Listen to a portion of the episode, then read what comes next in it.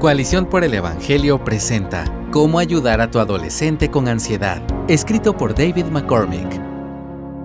Todos tuvimos que hacer cambios por lo que ocurrió en estos últimos años. Aunque muchas cosas están regresando a la normalidad, la salud mental sigue pagando el costo del trauma colectivo. Si tienes hijos adolescentes en casa, puede que todavía veas los efectos de los cambios que tuvo que aprender a navegar. ¿Cómo ayudar a tu hijo adolescente con ansiedad? La adolescencia es una etapa crítica para el desarrollo humano. Las experiencias vividas en el contexto de las relaciones interpersonales moldean las preferencias, estilos de comunicación, formas de relacionarse, creencias y prioridades. Los adolescentes viven un tiempo de muchos cambios internos, que al chocar con cambios fuertes en su entorno crean la tormenta perfecta.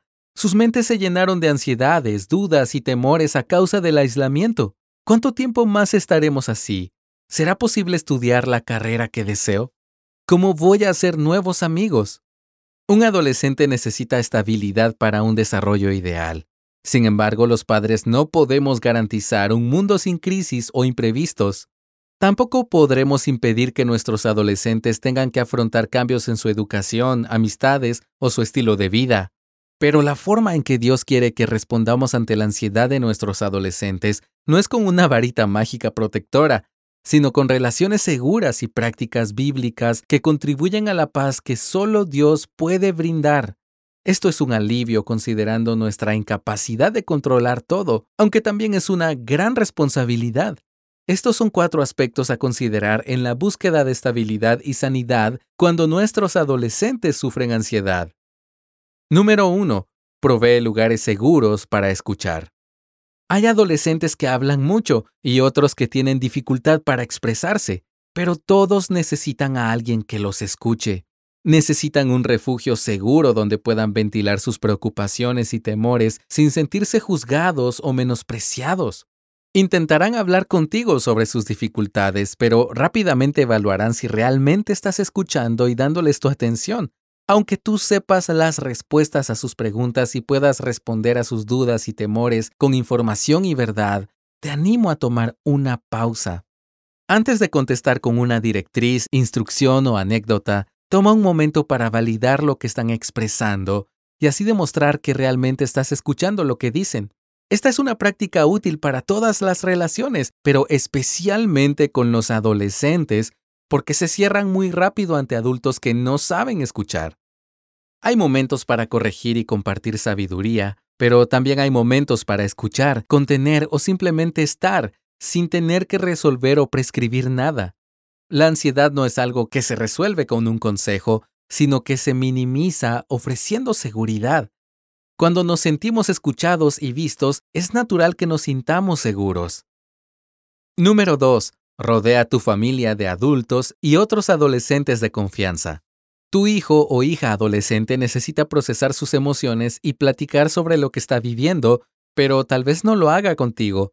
Esto puede doler, pero no dejes que te frustre. Tener personas de confianza dispuestas a hablar con tus hijos sobre cualquier tema no resta a la relación que tienes con ellos. Si sientes que la voz de otro adulto será una amenaza, deberías analizar tus propias expectativas y cuál es tu definición de amor y lealtad. Siempre debes velar por la seguridad de tus hijos, pero si ellos logran abrir su corazón con otra persona de tu confianza, dale gracias a Dios por eso. Pablo identifica este sentimiento humano cuando escribe en Filipenses 1.18 sobre otras personas que estaban compartiendo el Evangelio, unos de forma sincera y otros por rivalidad.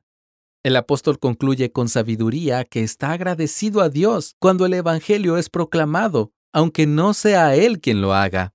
De una manera similar, cuando te sientes amenazado porque alguien más tiene una relación de confianza con tu adolescente, recuerda cuál es la meta de la crianza. Que tu hijo crezca en gracia, sabiduría y conocimiento del Evangelio a la imagen de Cristo. Si esto se está cumpliendo con el aporte de otros, gloria a Dios. En algunos casos será necesario que tu adolescente hable con un consejero bíblico u otro profesional de la salud mental. Esto no es una derrota para ti como padre o madre. Puede ser la herramienta que Dios utilice para traer sanidad a tu familia. Número 3. Haz una auditoría de la dinámica familiar.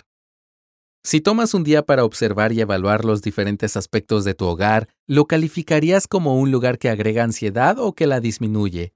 Si están pasando mucho tiempo frente a las pantallas, no comparten tiempo de calidad juntos, no están comiendo muy saludable, se acuestan muy tarde y no hacen ejercicio, puede que esa dinámica familiar esté contribuyendo a la ansiedad.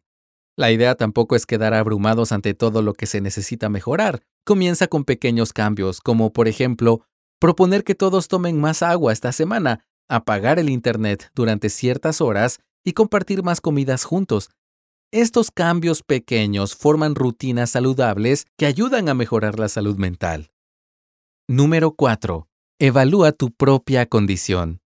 Si tu hijo adolescente está experimentando ansiedad, mi último consejo es que te preguntes, ¿cómo estás tú? La familia opera como un sistema en donde todos influyen en los demás. Si estás experimentando mucho estrés o te sientes solo, es momento de que también tomes pasos para buscar la paz que Dios libremente ofrece. No es un camino fácil, pero busca estabilidad en tu vida personal con Dios y con tu comunidad para que puedas influir para bien.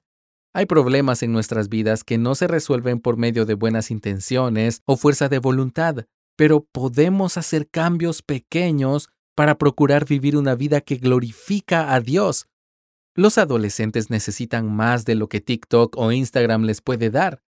Ellos necesitan padres presentes, dispuestos a escuchar e invitar a otras personas a invertir en sus hijos. Dios no nos da una varita mágica para borrar la ansiedad, pero nos unió en Cristo a otros hermanos para que juntos podamos ser familias que glorifican a nuestro Dios con todo el corazón, espíritu, cuerpo y mente. Gracias por escucharnos. Si deseas más recursos como este, visita coaliciónporelevangelio.org.